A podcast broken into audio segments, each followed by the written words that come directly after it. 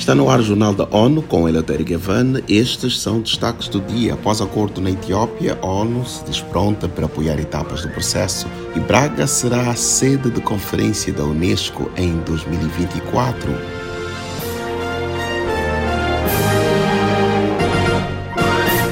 O secretário-geral das Nações Unidas, António Guterres, afirmou que o acordo de paz entre o governo etíope e a Frente de Libertação Popular Tigray assinado na quarta-feira na África do Sul, é um primeiro passo crítico para acabar com a guerra de dois anos. Acompanhe com Mayra Lopes. O acordo para a paz duradoura por meio de cessação permanente das hostilidades contou com a mediação da União Africana, liderada pelo ex-presidente nigeriano. O principal objetivo do acordo é o fim dos combates que eclodiram em novembro de 2020.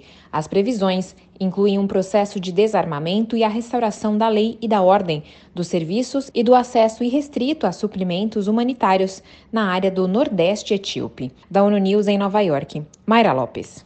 O conflito etíope gerou milhares de mortos, com alegações de graves violações dos direitos humanos, incluindo possíveis crimes de guerra cometidos por ambos os lados. A União Africana declarou o acordo como um novo amanhecer. As Nações Unidas saudaram esta quarta-feira o anúncio da Rússia de retorno da participação na implementação da iniciativa de grãos do Mar Negro. Acompanhe os pormenores com Ana Paula Loureiro. O secretário-geral Antônio Guterres destaca a finalidade de promover a navegação segura para exportações de grãos, alimentos e fertilizantes da Ucrânia. O chefe da ONU agradece os esforços diplomáticos da Turquia e do coordenador da ONU, Amir Abdullah, e sua equipe no processo para manter aberta a linha vital de suprimento alimentar. A decisão da Rússia de suspender a participação aconteceu no final de semana. A medida causou um aumento nos preços globais do trigo e levantou novas preocupações com a escassez internacional de alimentos. Da ONU News em Nova York, Ana Paula Loureiro. Guterres reitera o compromisso desenvolvidos para a renovação e a plena implementação da iniciativa e diz que também continua comprometido em remover obstáculos às exportações de alimentos e fertilizantes russos. O diretor do Programa Mundial de Alimentos PMA para o extremo leste da África alertou que o pior da crise ainda pode vir em 2023. Em entrevista à ONU News em Nova York, Michael Dunford disse que a situação demanda mais engajamento e persistência na resposta às necessidades da população. Em um ano, o número de casos de pessoas com fome aguda subiu de 51 para 82 milhões. O PMA destaca ser prioritário abordar a libertação de financiamento para a região durante a Conferência das Nações Unidas sobre Mudança Climática, COP27, agendada para Sharm el-Sheikh, no Egito, de 6 a 18 de novembro. Para o diretor, a alternativa seria adotar fundos verdes do clima ou outros mecanismos para ajuda imediata e garantir um financiamento certo que chegue a quem precisa.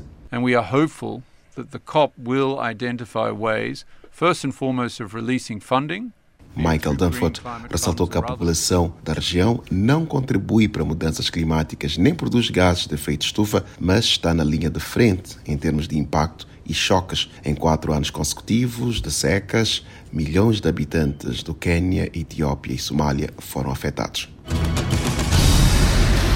A cidade de Braga, em Portugal, foi selecionada para receber a 16ª Conferência Anual da Rede de Cidades Criativas da Unesco em 2024.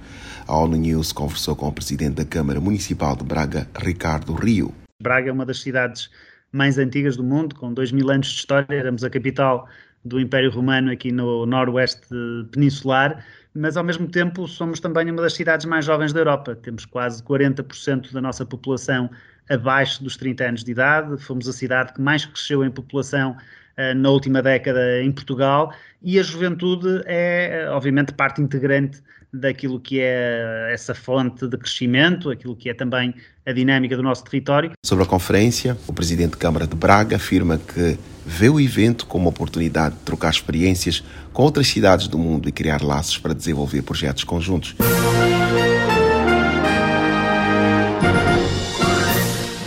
Este foi o Jornal da ONU. Confiram mais detalhes sobre estas e outras notícias no site da ONU News em português e nas nossas redes sociais. Siga ainda o Twitter, arroba ONU News.